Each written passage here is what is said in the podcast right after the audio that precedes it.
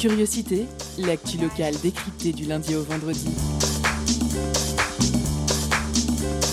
Pendant une heure, la rédaction de Prune écoute et questionne les acteurs du territoire. Curiosité, c'est sur Prune 92 FM de 18h à 19h. Et ça commence maintenant.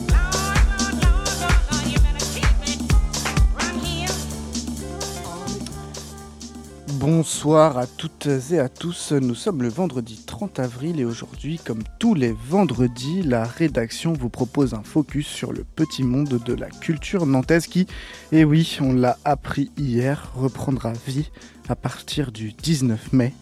Alléluia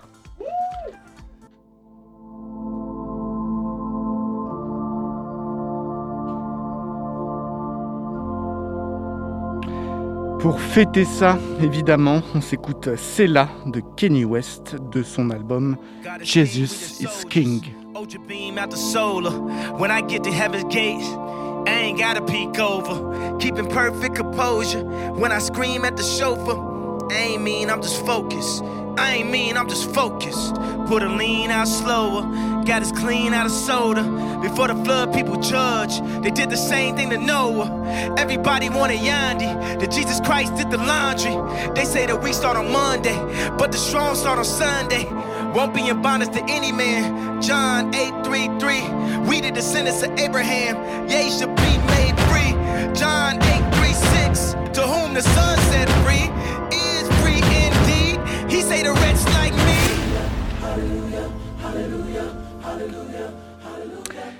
Bienvenue dans Curiosité, je vous le disais, aujourd'hui on parlera quête d'identité au travers d'une BD, celle de Ludovic Pietu, qui retrace le parcours d'un jeune à la découverte de sa sexualité. BD autobiographique, Clairvy est allé s'entretenir avec l'auteur. L'enregistrement est à retrouver en deuxième partie d'émission. Puis, Mathias nous parlera des règles du jeu. Mais oui, vous savez, elles peuvent être tantôt trop longues, interminables, tantôt incompréhensibles.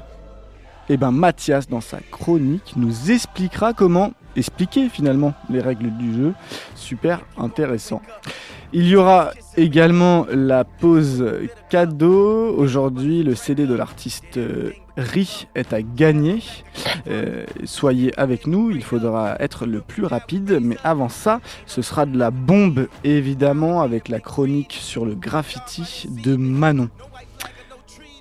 Hier, le Premier ministre de la République annonçait un plan de déconfinement en programmant une réouverture des lieux culturels jusqu'alors non essentiels, je vous le rappelle. Réouverture qui est prévue, comme je vous le disais en début d'émission, pour le 19 mai. Comment vont s'organiser les lieux publics pour cette réouverture, les lieux culturels? Nous sommes avec Emmanuel Giboulot du cinématographe pour tenter de répondre entre autres à ces questions.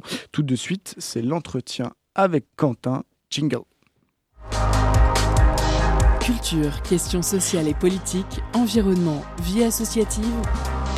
On en parle maintenant dans l'entretien de curiosité.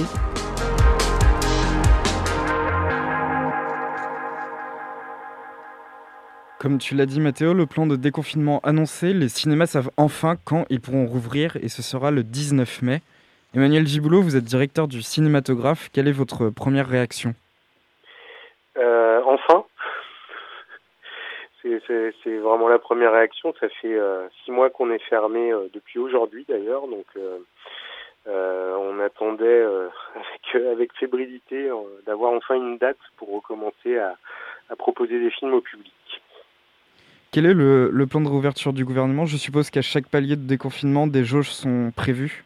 Oui, c'est ça. Donc c'est ouverture le 19 mai. Euh, on ouvre à 35% et puis avec la limite de couvre-feu qui passe à 21h. Ensuite c'est le 9 euh, juin. Euh, le couvre-feu passe à 23h, donc on va pouvoir commencer à faire des séances un peu plus en soirée et avec une jauge à 65%. Et puis, si tout va bien, le 30 juin, plus de jauge et plus de plus de couvre-feu.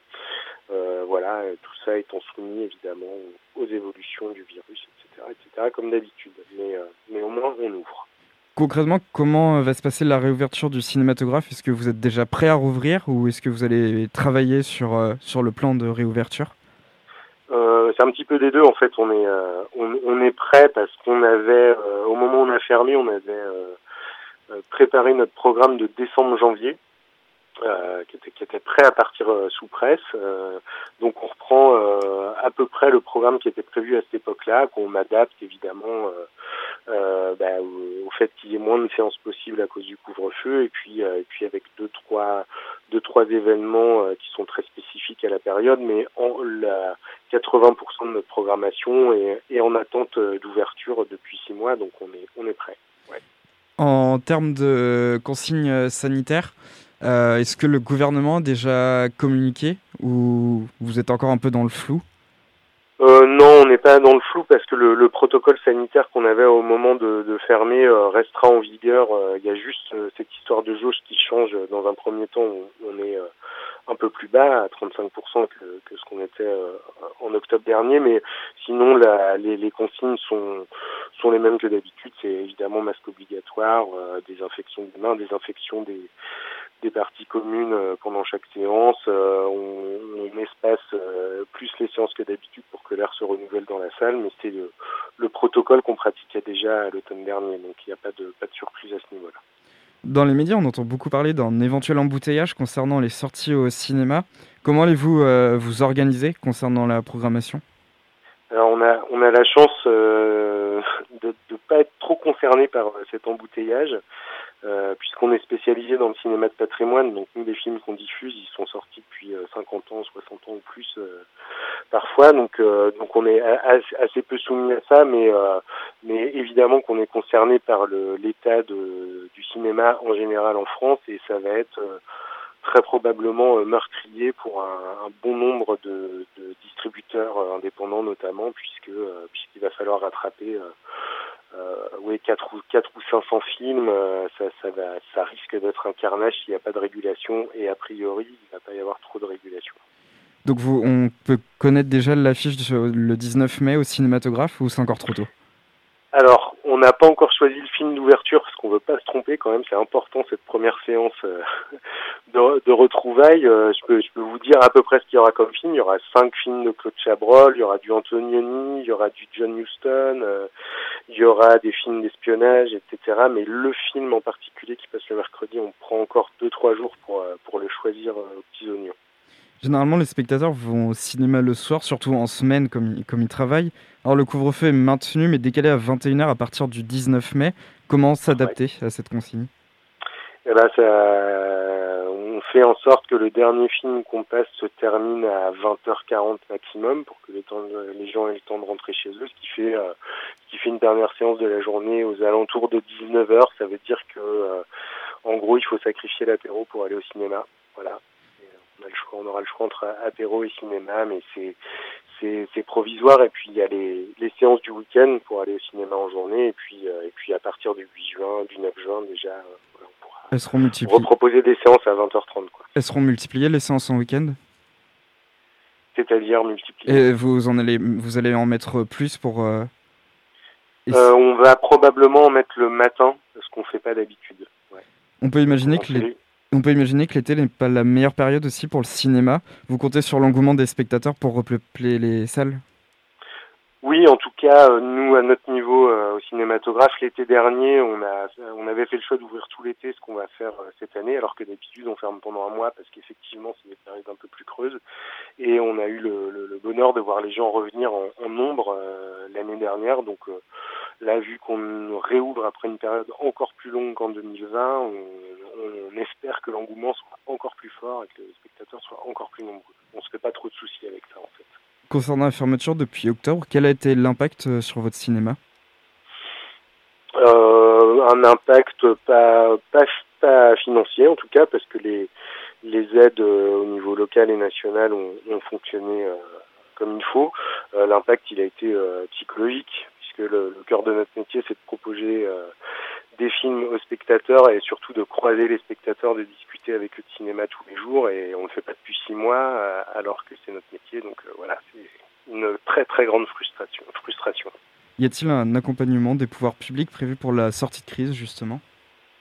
On ne sait pas encore, mais probablement. En tout cas, au moins dans un premier temps, euh, probablement que les aides économiques vont continuer un petit peu le temps que la machine se remette en marche, mais, euh, mais ce n'est pas encore déterminé. Merci euh, Emmanuel Giboulot d'avoir répondu à nos, à nos questions sur la réouverture des cinémas.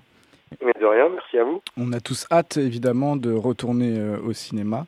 Euh, on va continuer cette émission juste après une petite pause musicale. Ce sera African Party 1 de Sanda.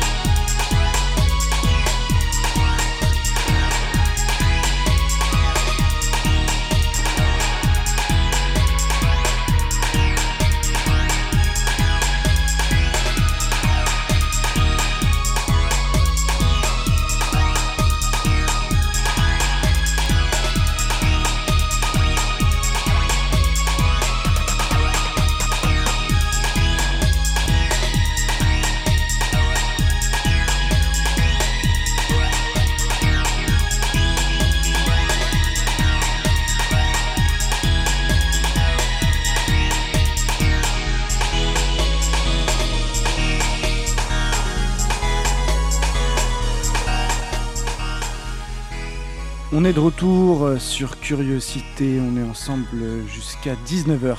Euh, tout de suite, c'est la chronique graffiti avec Manon Jingle. Étonnante, perspicace, amusante, actuelle, les chroniques de Curiosité. Auditrice, auditeur. Depuis qu'on se connaît, c'est moi qui vais vers les graphes. C'est moi qui les cherche et qui leur donne vie dans vos têtes lorsque je vous les décris. Ces rencontres sont parfois voulues, parfois accidentelles, mais, quoi qu'il en soit, toujours initiées par moi-même. C'est pour ça que je veux aujourd'hui absolument vous parler de ce jour où c'est un graphe qui s'est présenté à moi. C'était pendant un bel après-midi de printemps sur les bords de Loire. Je suis assise dans l'herbe avec quelques amis, on respire le bon air un air qui nous a bien manqué cet hiver lorsque nous enchaînions distanciel et confinement. Retourner s'asseoir ici après cet hiver rend d'ailleurs la chose d'autant plus agréable. On rigole un peu. Je sors de ma poche mon téléphone dans l'idée d'immortaliser cet instant par une photo. Mais avec lui, j'en retire un papier. Un papier violet. Un violet si particulier que je ne suis même pas sûre d'en avoir euh, en fait vu auparavant. Intrigué, je le déplie et découvre un graphe. Un homme, une femme, un perroquet, un chien ils ont tous le nez crochu. Un homme ou un robot, je ne sais pas trop, regarde dans le fond de la gueule du perroquet. Ce même homme tient dans ses bras un chat et un autre perroquet, tout petit cette fois. Il a l'air de les bercer dans un rythme qui m'est inconnu, mais que j'imagine assez rapide. Au-dessus d'eux, un oiseau relié par un fil les survole. Un des hommes regarde dans la direction opposée et tient dans ses mains un cadeau. Je pense que la personne à qui il compte le donner se trouve hors du cadre. Au milieu, il y a des jouets. Enfin, ce sont peut-être des enfants, mais qui ressemblent beaucoup à des poupées. En bas, un bébé a un casque de musique sur les oreilles. Tout à droite, un petit garçon est assis sur un chien. La gueule de l'animal est très très allongée, et tous deux regardent hors du cadre. Vers quoi sont-ils prêts à s'élancer? Je ne sais pas. L'ensemble donne une impression d'agitation. Une photo de famille un peu désorganisé. En fait, ça donne cette impression, puisque personne ne regarde vers l'objectif. Certains s'amusent, d'autres sont préoccupés. Comme souvent, je me sens transporté par le graphe. Cette fois, cette sensation est d'autant plus intense que c'est le graphe qui est venu à moi et non l'inverse. Fermer les yeux me suffit pour m'imaginer au milieu de ces personnages. Je danse un peu avec l'homme qui porte le chat et le perroquet. Je tire sur le paquet cadeau de l'homme qui le porte. J'emprunte un peu le casque de musique du bébé assis sur le sol. Je salue la grand-mère qui se trouve à l'arrière vers la droite du graphe. Et je finis par revenir à moi. Encore une rencontre euh, plutôt agréable avec un graphe. Je regarde une nouvelle fois cette feuille, au violet, bien délavée. Sur le derrière se trouvent des indications sur le lieu du graphe. Quai Léon Séché, bord de Sèvres, pilier du pont des Bourdonnières. C'est une invitation pour vous, auditrices, auditeurs, à venir le voir. Bien entendu, à la condition qu'il existe encore, car vous connaissez les lois du graphe, certains, même très beaux, sont recouverts euh, très rapidement. En attendant, bon week-end. Merci Manon, euh, Manon qui nous souhaite un bon week-end en effet puisqu'elle n'est pas avec nous aujourd'hui. Euh, c'était une chronique enregistrée. Bon week-end à toi Manon et bon week-end à vous les auditeurs si vous êtes en week-end aujourd'hui, évidemment. Euh, tout de suite, euh, c'est la pause cadeau. Concert, spectacle, cinéma. Tout de suite, Prune comble ta soif de culture avec la pause cadeau.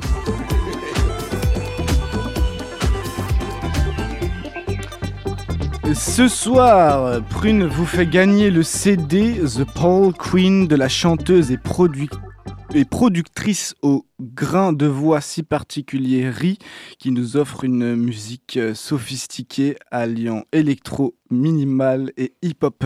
Son album autoproduit est sorti en 2019 chez le label True.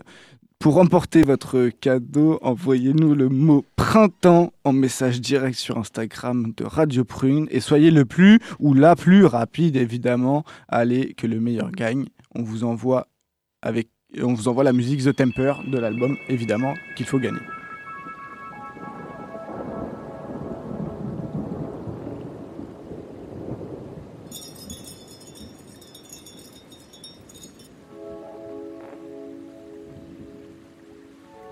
If I died, yeah, would you bury yourself next to my tomb? tomb, tomb? And if I fell into hell.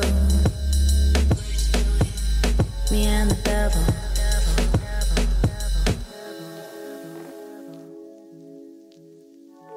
If my soul tore, Back together with the torn up pieces of yours?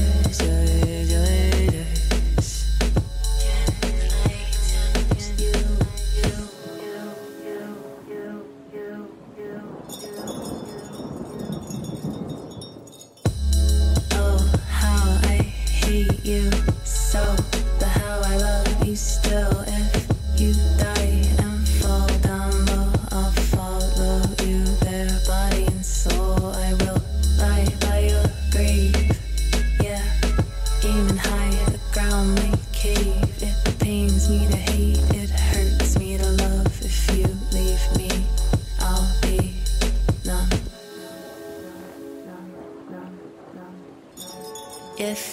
give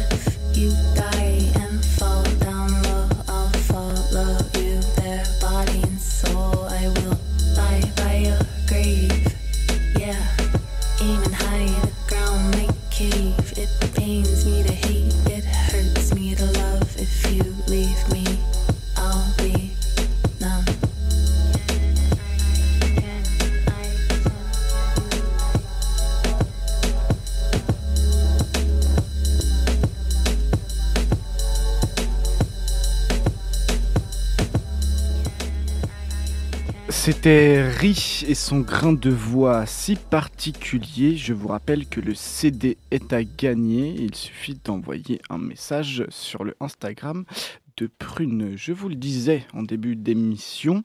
euh, ça sera, c'est l'heure de l'entretien. En effet, nous sommes avec euh, Ludovic euh, Pietu, auteur d'une bande dessinée qui retrace le parcours d'un jeune à la découverte de sa sexualité.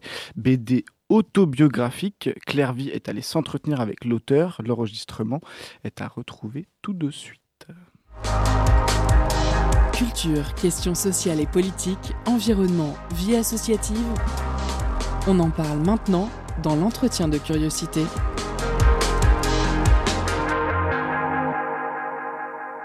Donc, bonjour Ludovic Pietu. Euh, donc aujourd'hui, je vous reçois en direct du Canada. Euh, vous êtes l'auteur du roman graphique Pédale, qui sera publié aux éditions nantaises Rouquemout et qui aborde la difficulté de se situer dans une société où les modèles amoureux sont hétéronormés. C'est bien ça? Oui, c'est aussi illustré avec JK. En fait, je sors, euh, je sors la BD. euh, je suis l'auteur, mais l'illustration c'est JK. C'est ça. Alors vous êtes né, vous, en Loire-et-Cher, en 1978. Euh, vous avez Oui. obtenu un diplôme d'ingénieur agronome à Paris et puis vous avez déménagé au Canada. Comment on arrive à écrire un premier roman à une quarantaine d'années, Ludovic? C'est vraiment un long cheminement. C'est vrai que j'ai fait mon euh, coming out il y a une vingtaine d'années et j'étais plutôt à l'aise avec ça. J'ai plutôt eu de la chance euh, depuis les 23, enfin depuis mes 23 ans. Euh, et puis c'est vraiment un projet en commun en fait. C'est vraiment quelque chose qui est né avec euh, Jika en fait, qui est ma meilleure amie. On s'est rencontrés il y a une quinzaine d'années en Thaïlande. Euh, et puis euh, elle me connaît par cœur. Et, c'est il y a sept ans à peu près que- qu'elle a eu l'idée. Elle, fait de l'illustration. Et, euh, et c'est il y a sept ans qu'elle a eu l'idée en fait de, commencer à faire euh, un projet de BD euh, avec comme sujet au départ plus explorer tous les tous les plans cul potentiellement qu'on peut avoir quand on est un jeune homme gay que j'étais et tout ce qu'elle entendait, toutes les histoires qu'elle entendait. En fait, en, remontant le temps et en, échangeant, euh, elle s'est rendue compte et c'est elle qui a eu la première idée, la première euh, l'idée de dire, mais en fait, avant de parler de tous ces plans cul, il y a une histoire encore plus importante à, à illustrer, c'est comment est-ce qu'un jeune garçon né dans le Loir-et-Cher euh, en vient à faire un coming out à 23 ans et pas avant, pas après. Euh, donc c'est vraiment venu d'elle en fait. Il y, a, eu, besoin pour moi d'avoir un œil extérieur sur mon parcours pour me dire, euh, euh, bah, écoute, cette histoire-là, moi j'ai vraiment envie de la raconter. Euh, donc ça a vraiment commencé comme ça, un, peu comme un, comme un pari, comme une provocation qu'elle m'a faite. Et, puis on a, mis, on a mis du temps à se mettre en jambe, on a mis du temps à maturer, on a mis du temps à, à s'autoriser aussi à créer un roman graphique, puisqu'on ne vient pas du tout du monde de la BD. Euh, mais petit à petit, euh, ben, on y est arrivé. Et puis les rencontres avec euh, les éditions Roukmout euh, ont vraiment été le catalyseur qui font que le projet maintenant prend vie et existe.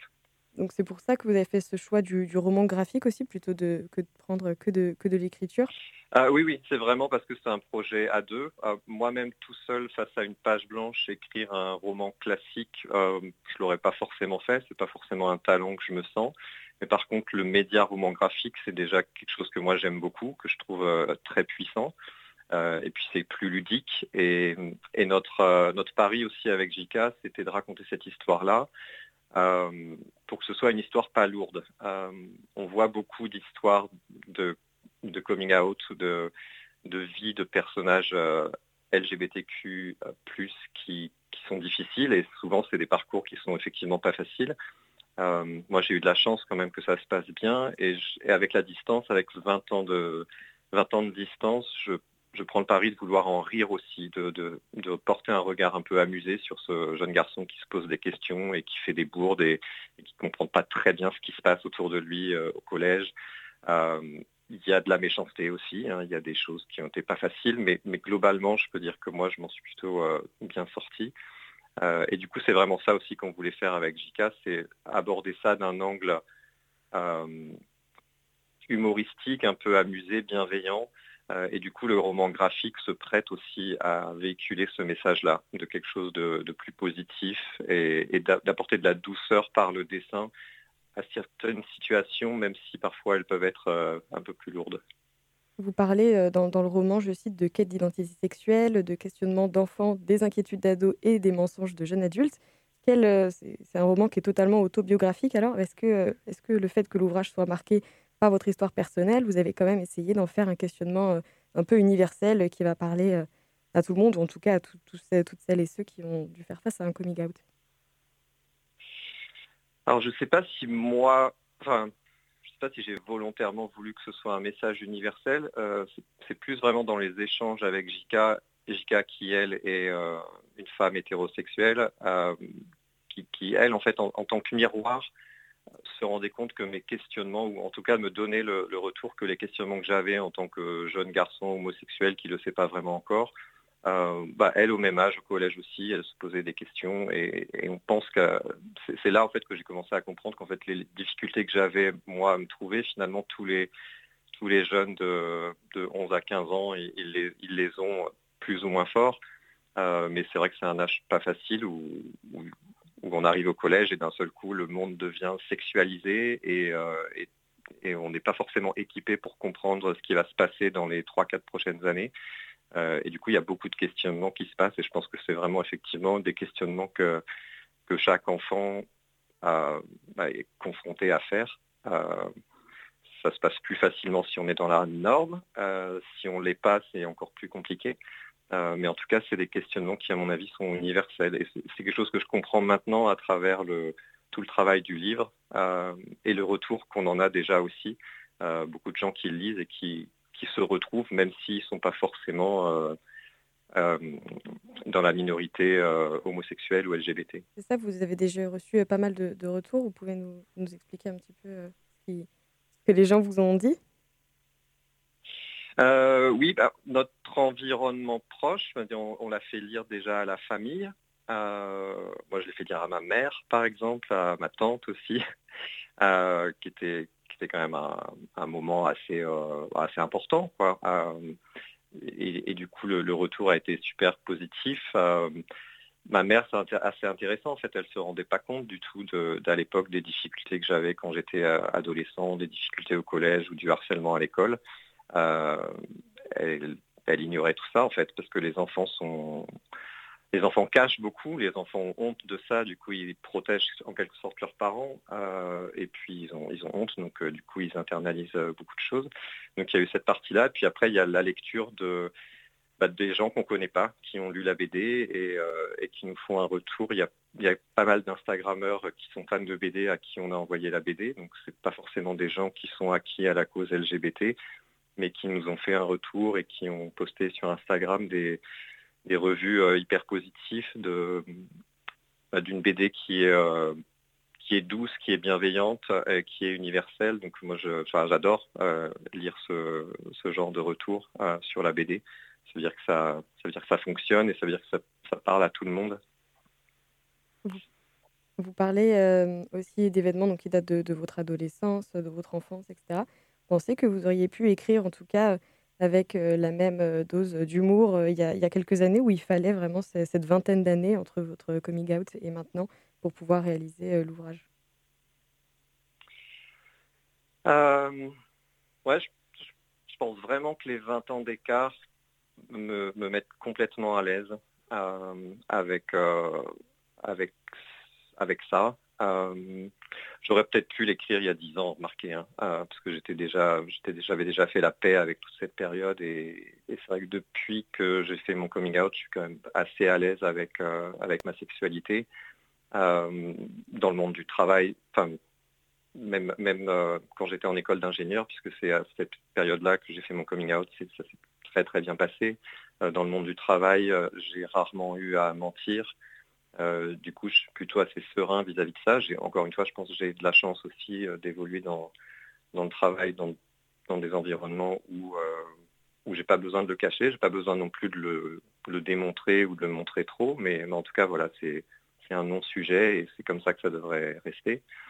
Euh, du coup, je pense que oui, on aurait pu faire ça il y a 10 ans avec, euh, avec Jika, puisqu'on se connaissait déjà.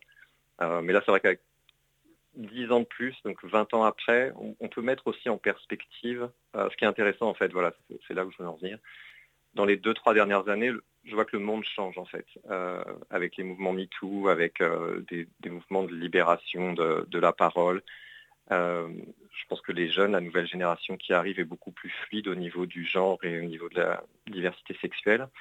Et, ça, ça met vachement en confiance. Euh, et, du coup, moi, je trouve que j'ai, le livre en fait arrive à un moment où euh, je trouve que c'est encore utile de raconter ces histoires-là, parce que la parole, se libère. Et, du coup, je pense que c'est un bon moment. Je pense qu'il y, a cinq ans, moi, dans ma tête, j'aurais pas senti autant d'écho dans la société euh, pour, recevoir ce genre de, ce genre de livre. On est de retour en direct sur Prune 92 FM. Euh, on se retrouve juste après pour la deuxième partie de l'entretien avec euh, Ludovic Pietu, auteur de Bande décidée. on se retrouve jusqu'après quoi? Une pause musicale Summer of George de Burger Beats et Fuyo.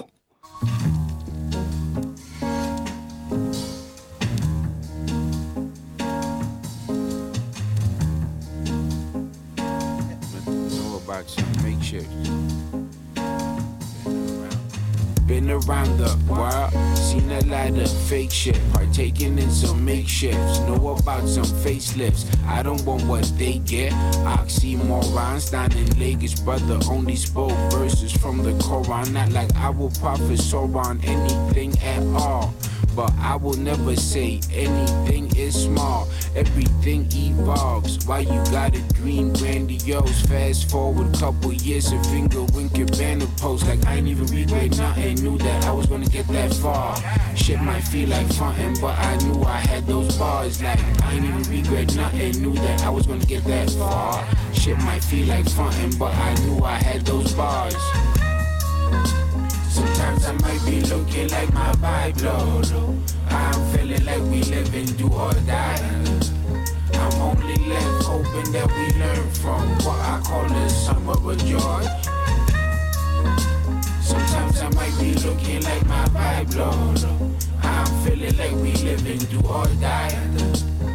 I'm only left hoping that we learn from what I call the summer of joy. You see, I'm so not racist that I don't see races. Been many a Halloween since I've worn black faces. I'm down with the cause, brother. Wakanda forever. Put hot sauce in all courses, they making them better. I've seen all the fresh prints, I've listened to rap. I understood early that cheddar means stacks. Culture means money, so I'm selling it back. Those black lives matter from an economical sense. Buy some of my sneakers, I want astronomical wealth. Come Q4, I'm gonna be woke up, bro, because the LBGTQ just might promote the road. Then I got some immigrants to take me to that next plateau. Sometimes I might be looking like my vibe low. I'm feeling like we live and do or die. I'm only left hoping that we learn from what I call the summer of joy. Sometimes I might be looking like my vibe low. I'm feeling like we live and do or die. I'm only left hoping that we learn from what I call the summer of joy.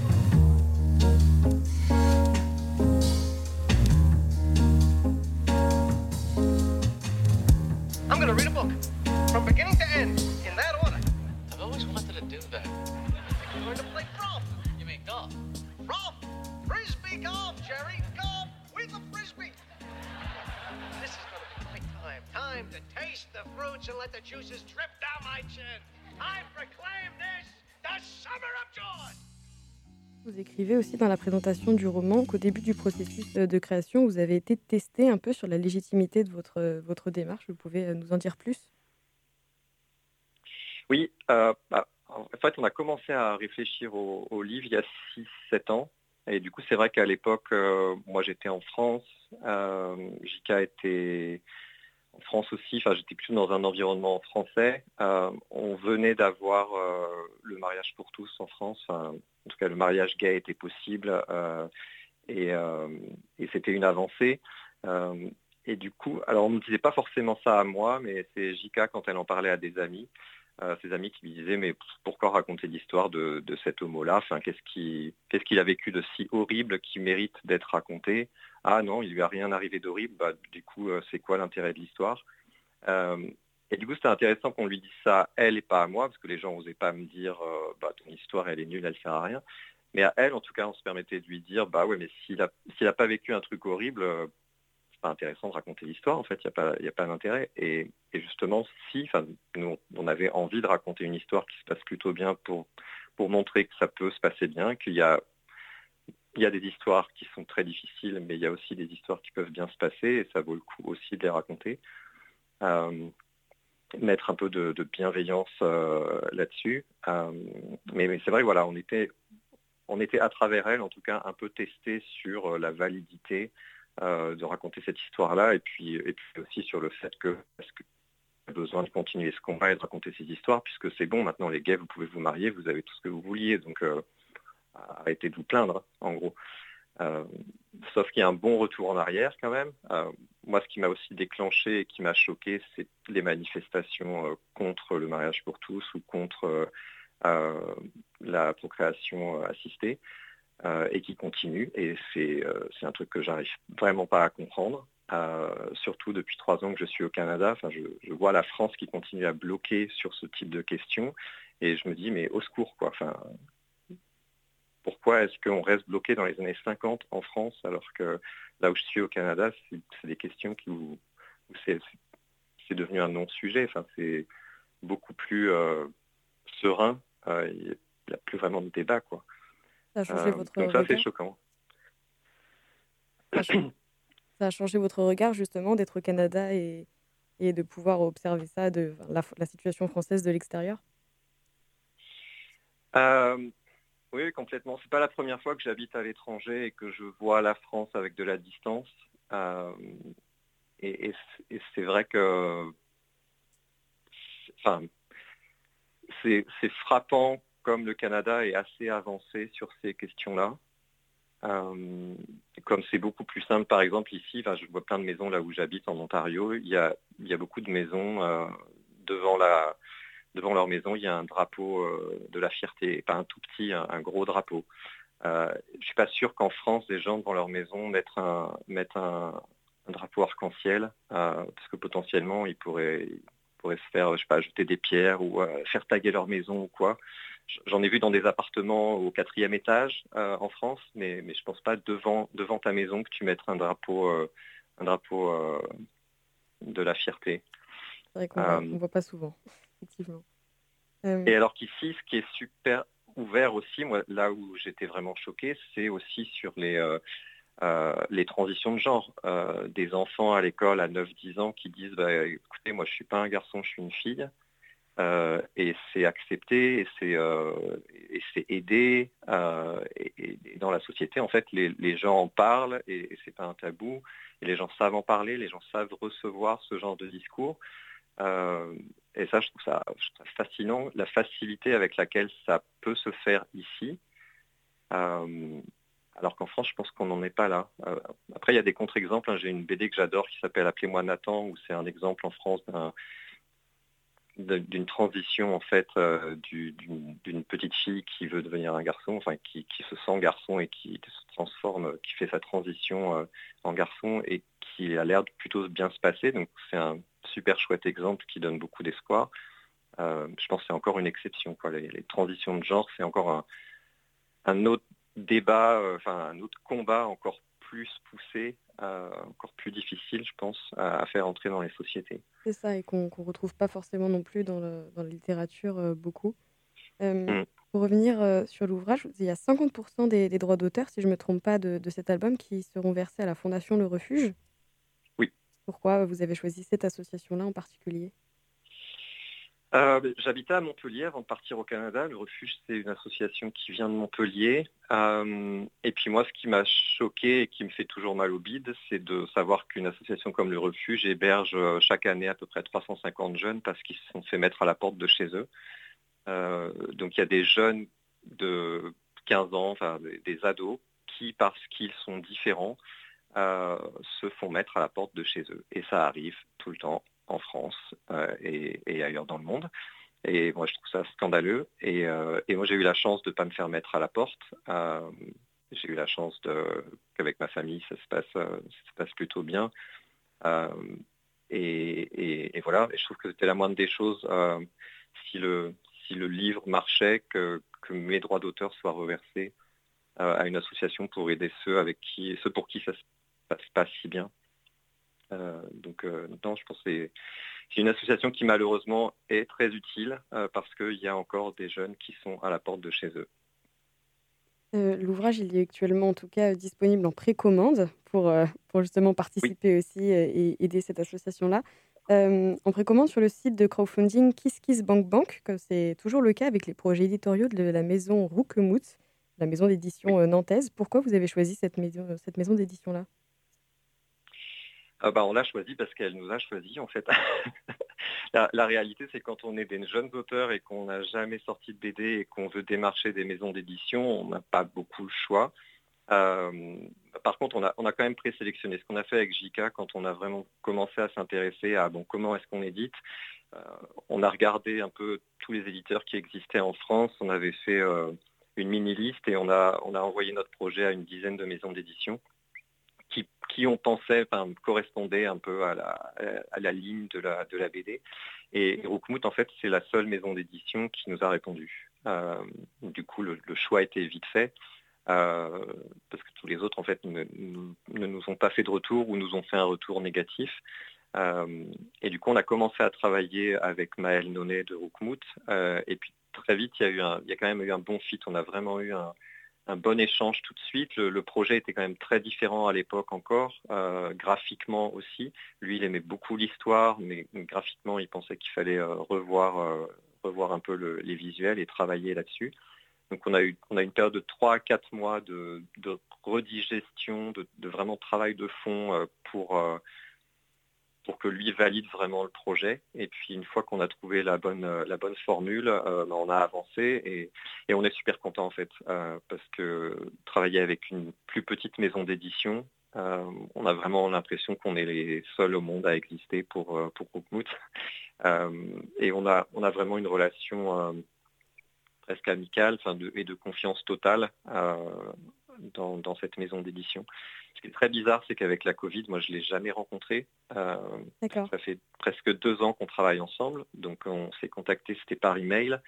Je devais rentrer l'année dernière, on devait peut-être se rencontrer pour la première fois euh, l'été dernier et tout a été bloqué. Donc on a tout géré, en fait, toute la création depuis les 18 derniers mois et donc tout ce qu'on a fait avec Rookmoot, c'était à distance. Donc vous n'allez peut-être pas réussir à vous voir même avant la fin des préventes?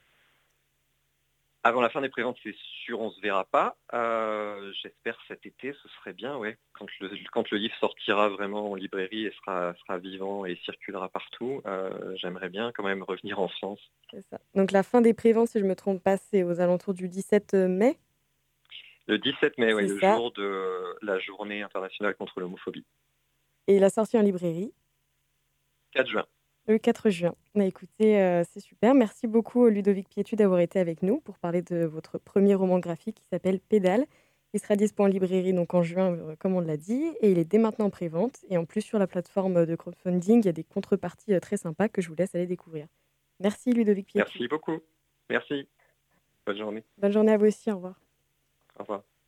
Merci Clairvy pour cet entretien. Merci à Ludovic. Euh, toutes les infos, euh, évidemment, euh, pourront être réécoutées dans le podcast qui se, sera mis en ligne après l'émission. Tout de suite, on s'écoute Speak to Me de Anouchka. C'est parti.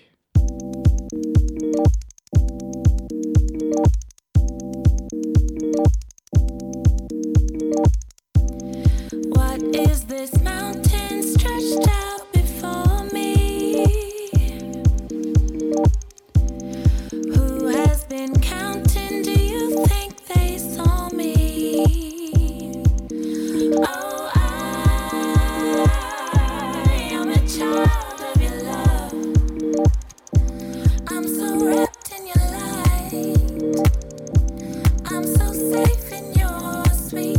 know.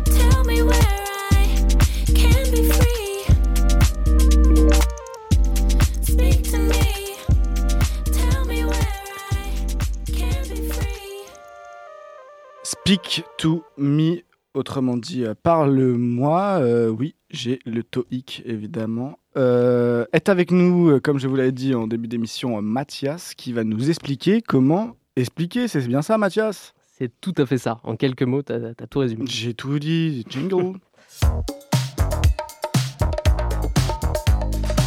Étonnante, perspicace, amusante, actuelle. Les chroniques de curiosité.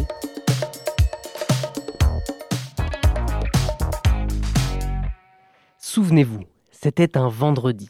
Vous rentriez du boulot complètement épuisé quand Seb vous a proposé une soirée jeu de société.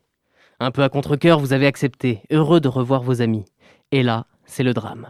45 minutes d'explication de règles avec quelqu'un qui ne sait pas s'y prendre. Et résultat, vous voilà, à l'aube de votre premier tour de jeu, et n'ayant toujours rien compris. Soyons honnêtes, on a tous été dans cette position un peu malaisante de devoir subir une explication de règles de jeu. Pourtant, être dans la position inverse peut être tout aussi délicat. Sentir que les invités s'affaissent peu à peu dans leurs chaises, capter leurs, regards inquiets, voir des gouttes de sueur perler sur leur front. Et pourtant, vous n'en êtes qu'à la moitié de l'explication.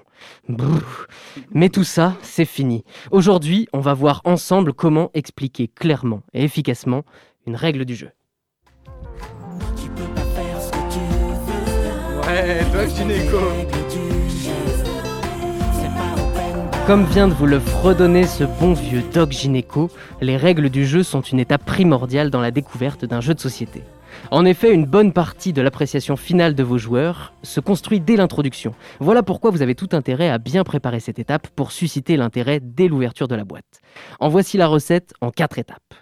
Dans un premier temps, il est important de plonger votre auditoire dans l'univers du jeu afin de donner, de donner davantage de consistance à celui-ci. Nous appellerons cette étape l'accroche. Exemple. Aujourd'hui, nous allons jouer à Terraforming Mars.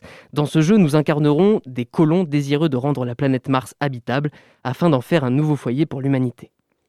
Vous voyez? En une phrase, tout est dit. Malheureusement, cette étape est trop souvent négligée.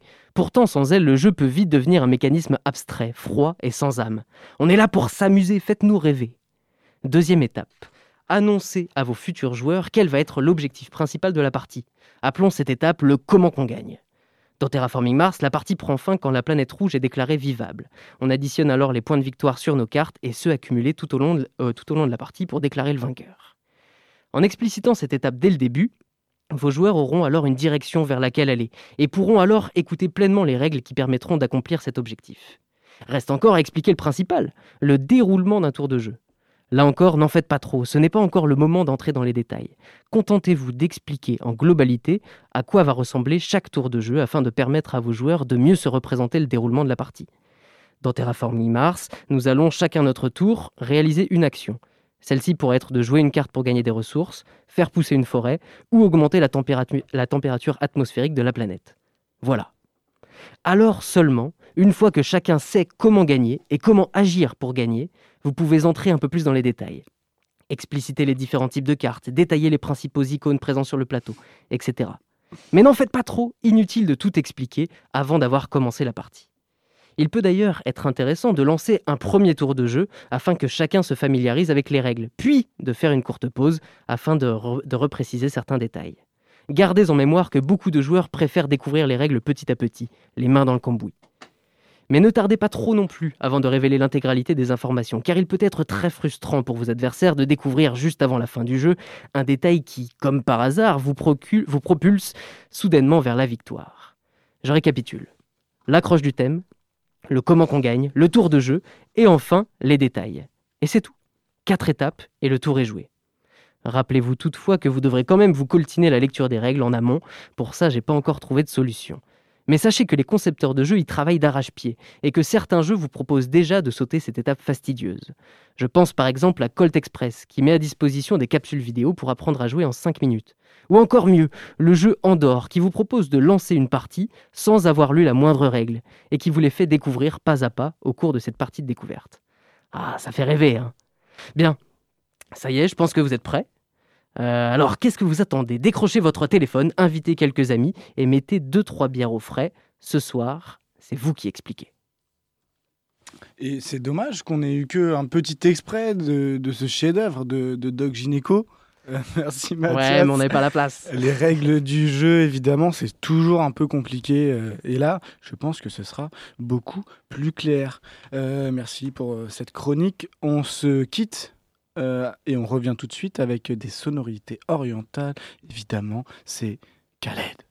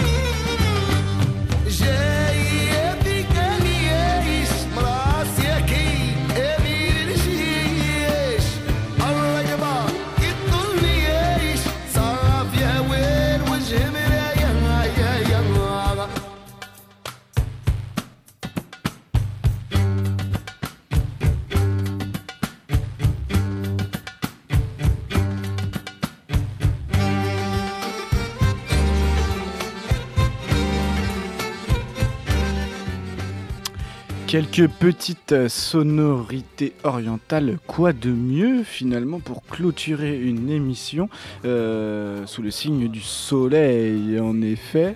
euh, on va remercier tous les gens qui ont été avec nous pour cette émission. On vous remercie aussi, vous les auditeurs, qui avez continué de faire vivre la culture à travers euh, l'écoute de cette émission. Finalement, c'est beau. C'est beau, c'est beau. Oh là, toi aussi, c'est beau, c'est beau ce que tu dis aussi. Hein C'est DJ Khaled qui, Je suis qui m'inspire. Euh, nous, on se retrouve euh, la semaine prochaine avec euh, la même équipe euh, ou presque. Euh, merci euh, à Nico en Réal, évidemment. Au plaisir, les gars. Merci à nos invités et merci à vous autour de cette table. Merci à toi, Euh, Mathieu. Voilà, tout de suite, euh, on peut retrouver le Planetarium Club euh, qui s'adresse aux curieux et aux curieuses de la musique. Un voyage entre la Terre et le cosmos où se croisent bien sûr en chemin les rythmes tribaux et les ambiances cosmiques. Bah, la semaine prochaine, bisous, prenez soin de vous.